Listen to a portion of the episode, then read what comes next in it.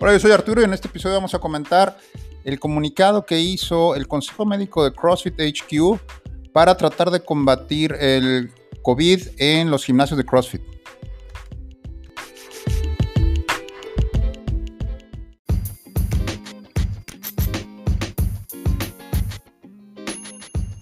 Bienvenidos a 624 Live, un espacio para compartir, dialogar y aprender juntos sobre el mágico mundo del CrossFit. La intención es difundir y elevar la marea en cuanto a la calidad del CrossFit en la región. Si eres atleta, aficionado, coach o hasta dueño de box, quédate, seguramente lo que escucharás te va a gustar. Hola, hola, bienvenidos a un episodio más de 624 Live. Gracias por escucharnos. El día de hoy voy a dedicar este episodio a un tema que ya está un poco desgastado, a lo mejor para muchos, pero para nosotros en la región toma vital importancia porque el virus del COVID-19 poco a poco empieza a meterse entre nuestra comunidad. Eh, de este lado de la región de México estamos, tuvimos eh, la fortuna de que no estuvo en los meses anteriores tan, tan desplegado, tan esparcido el virus, pero ahora poco a poco estamos viendo cómo va llegando. Eh, entonces, un tema importante para la, gente que hacemos ejercicio, para los que tenemos un gimnasio y en específico para los que tenemos un, un box o un CrossFit, que podamos proveer a nuestros miembros, a nuestra comunidad, un espacio seguro para que puedan entrenar. Y al respecto, eh, aprovechando, digamos, o, nos cayó justo el 30 de diciembre, el Consejo Médico de CrossFit emitió una serie de recomendaciones para tratar de mantener los boxes más eh, protegidos acerca del COVID.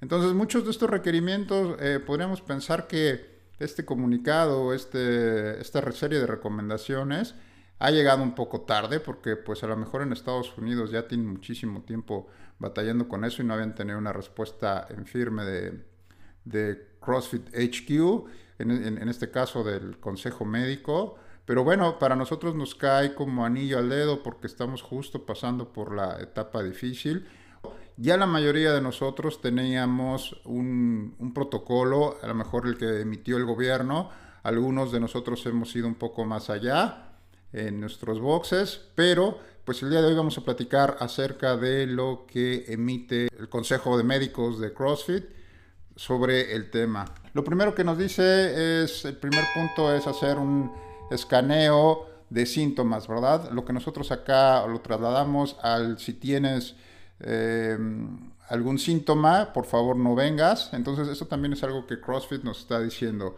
Si estás en alto riesgo, pues por favor no, no vengas.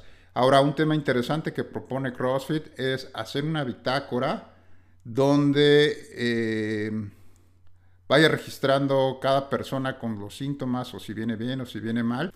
Una medida a lo mejor este, extrema, por así decirlo. Pero bueno, es una recomendación que están haciendo para tener control de cada persona y sus síntomas. El punto número dos es el monitoreo del, dióxido de carbono, el, dióxido de carbono, el CO2. Se ha, eh, han, hecho estudios, sobre todo en Estados Unidos, sobre la concentración de las partículas de, de CO2 en los espacios cerrados entonces nos dice aquí el, CrossFit eh, Medical Board que trae que tratar de mantener las partículas en 600 partes por millón. Esto es, si trabajas o estás en, un, en una oficina, en un lugar encerrado, en este caso nuestros gimnasios, que a lo mejor algunos son encerrados, tratar de mantener el flujo de aire para mantener ese estándar abajo de 600. ¿Por qué? Porque eso demuestra que obviamente el virus entre más eh, capsulado esté o estés en un eh, ambiente cerrado, es más fácil que se propague. Entonces, el tener este monitoreo de tus, de tus partes por, por millón, 600 partes por millón o menos, te va a permitir que eh, el, virus no se quede ahí estancado, por así decirlo, que no esté circulando en el ambiente. Sí sería una buena medida comprar un medidor de CO2 para estar eh, midiendo estas proporciones. Eh, el siguiente punto pues, es la cuestión de las reservaciones. también es algo que ya no es, no es nuevo para, para nosotros, ya es algo que se está requiriendo, es trabajar bajo reservación. Y esto es, pues bueno, mantenerte, tratar de mantener un sistema en línea de, reservaciones para evitar el menor contacto, el menor riesgo eh, con la gente. el punto número cuatro nos habla sobre el tener las clases distanciadas el suficiente tiempo para poder darle espacio de limpieza. Antes solíamos tener una clase montada sobre otra, o si eres de los que inmediatamente se acaba la clase y ya querías entrar a, a la otra clase o meterte a otra clase, pues ahora tienes que esperar un poco, tratar de de dar esos 10, 15 minutos para que se sanitice el equipo, para que tu gente pueda sanitizar el equipo. Sobre la sana distancia, es el punto 6 del que habla, es mantener la distancia física. Aquí nos dice que ellos recomiendan mantener una distancia de 10 pies, más o menos 3 metros entre personas, y deben asegurarse que, que haya suficiente distancia cuando cambias equipo, cuando cambias eh, de, espacio para, para entrenar o de área para entrenar siempre manteniendo esta sana distancia, ¿no? Eh, y lo, importante, hace mucho énfasis en que se mantenga el flujo del aire, que no se queden ahí y no estén tan, juntos para, para, evitar ese flujo de aire. Y por supuesto, evitar a toda costa o en la, en la medida de lo posible el contacto con cualquier parte del cuerpo entre los miembros, ¿no? Por ahora evitar el, high five, el chocar, el fist bump, todo ese tipo de cosas, tratar de limitarlos para evitar ese, ese contagio. Un punto interesante, el número 7, es, habla sobre las mascarillas. Eh, nos comenta que obviamente todos los, los, coaches y el staff deben usar mascarilla eh, durante, en todo momento ¿Por qué es importante? Bueno, pues porque ellos están más expuestos, ¿verdad? Pues que tu staff esté sano es lo más importante para, los, para los clientes o para los miembros. Sugiere que cuando estén en espacios cerrados, siempre deban usar mascarilla cuando entrenan.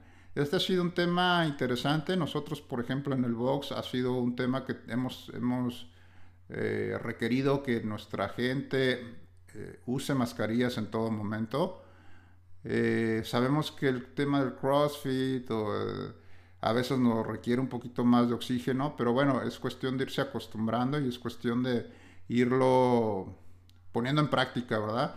Porque sí es importante tratar de mantener las mascarillas, sobre todo en eh, espacios cerrados. Eso es algo que nos, nos, comenta. Obviamente, pues también sí dice que, que puede ser opcional para la gente que está en espacio abierto.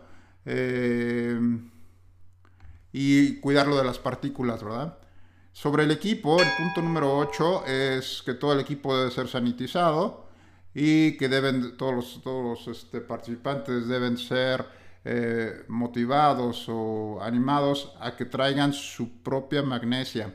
La propia magnesia es algo que antes de, de, COVID, pues teníamos nuestra cubetita de magnesia y todo el mundo compartíamos.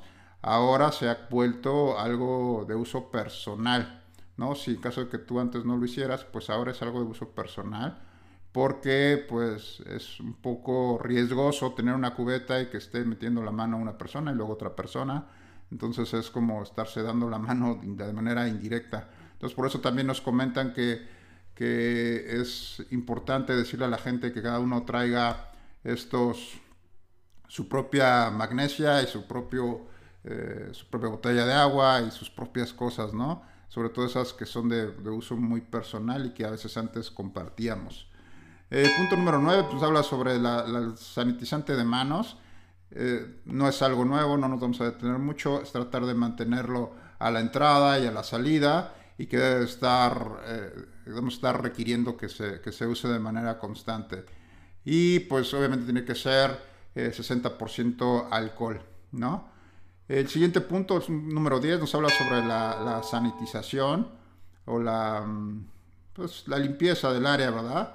Entonces nos dice que tenemos que proveer a la gente o nuestros, nuestros boxes eh, trapos o, toallitas que permitan a la gente estar sanitizando su equipo, ya sea antes o después de entrenar. Bueno, antes y después de entrenar, yo creo que es lo sugerido para que podamos mantener el equipo limpio. ¿no? Ese también es un tema, no es nada nuevo y es algo que honestamente se debe haber hecho siempre, ¿no? El, hecho de, compartir sudores y compartir, eh, pues para, para, algunos podría ser normal, pero bueno, pues es cuestión de higiene y que el mantener un, una serie de letreros o recomendaciones por escrito para la gente, siempre estar, eh, eh, que esté presente ahí los protocolos a la vista de la gente para, para, estar teniéndolos claros, ¿verdad? Y que los, nos ayuden a cumplirlos. Eh, también este, señalamientos acerca de las salidas, de la entrada, sobre todo con la intención de reducir la, la congestión de gente o el tránsito de gente eh, entre las, las, puertas o las salidas o los lugares que podrían estar más saturados. Entonces nos dice que tengamos una, una señalización correcta para evitar las, las aglomeraciones. Eh, el punto número 12 es sobre el, sobre el, testing o, las pruebas de, sobre COVID. Eh, nos dice que ser, pues deben ser dirigidas o conducidas de acuerdo a los estándares de, de cada región o de cada estado, si son obligatorias o no son obligatorias, y que recomienda que se hagan pruebas rápidas para, la, para, los, para los miembros o para los clientes eh, de manera frecuente. ¿no? Eh, es algo que todavía aquí en, en, nuestra región no es mandatorio, no es obligatorio, pero no está de más ir pensando ahí una buena estrategia para ir testeando a la, a la gente. Eh, punto número 13 que comentan es la parte del rastreo de, los puntos de riesgo, de la gente de riesgo. Eh, obviamente nos, comenta que deben tener un registro de toda la gente que entra y sale, pero sobre todo, en nuestro caso, debemos de tener eh, los nombres, los números de contacto, donde podamos avisarle a la gente si en caso de que haya un caso de, riesgo, un caso positivo o está eh, riesgo de ser contagioso, pues podemos avisarle rápidamente a todos los demás miembros eh, sobre esta, esta cuestión, ¿no? ya, ya, lo comentábamos antes, el actuar rápido, eh, el que no te notifiquen a tiempo, pues puede hacer una gran diferencia para tomar medidas preventivas o correctivas. Entonces nos dice que hay que hacer un, un, un rastreo para para evitar esos contagios, ¿no?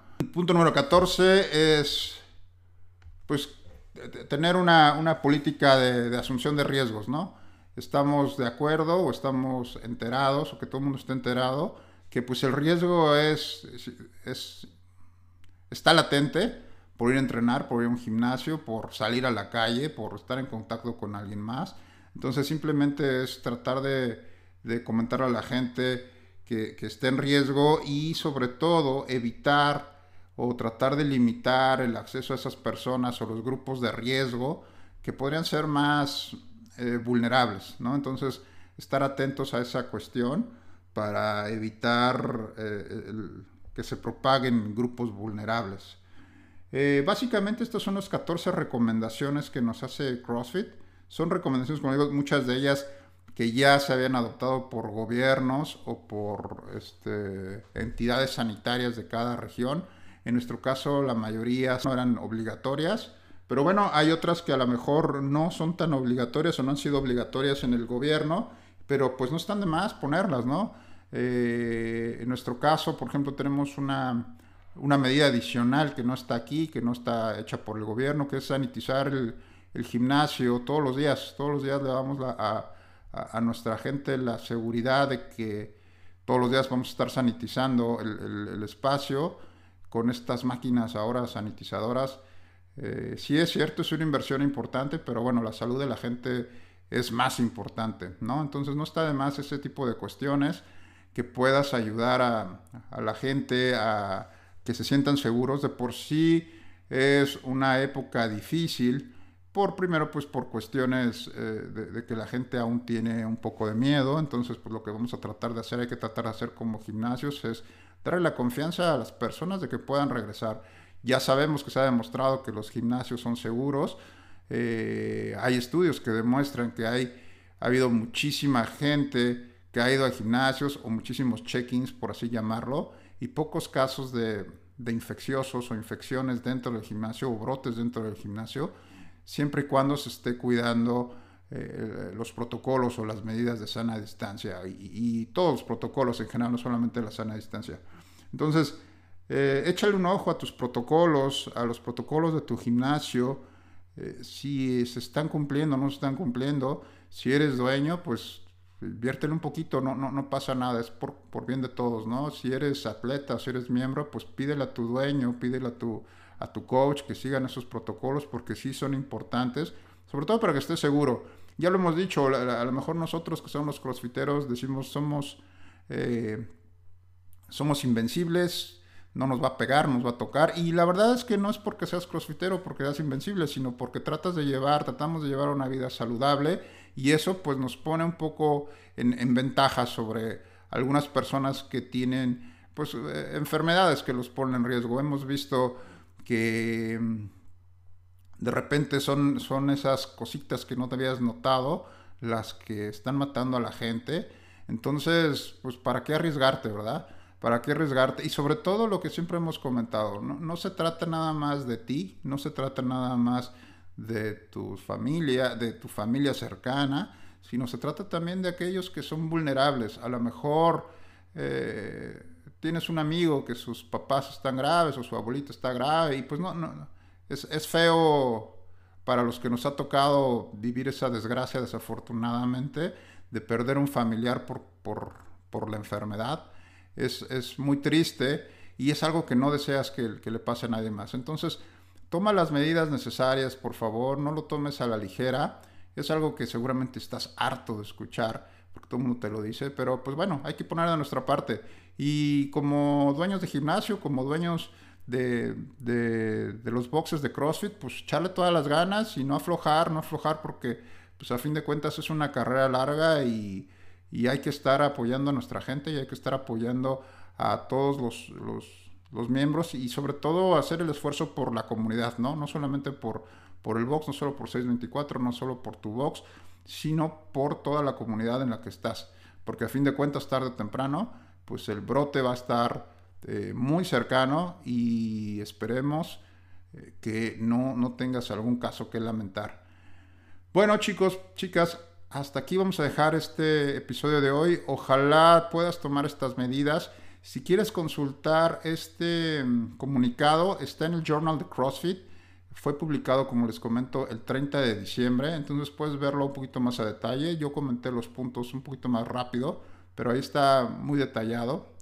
Entonces, para que le eches un ojo, no lo dejes pasar. Si puedes implementar medidas adicionales, hazlo. Y en caso de que seas usuario de un gimnasio o un box, recuerda que estás en todo tu derecho exigir que se cumplan los protocolos mínimos contra el COVID es por tu seguridad.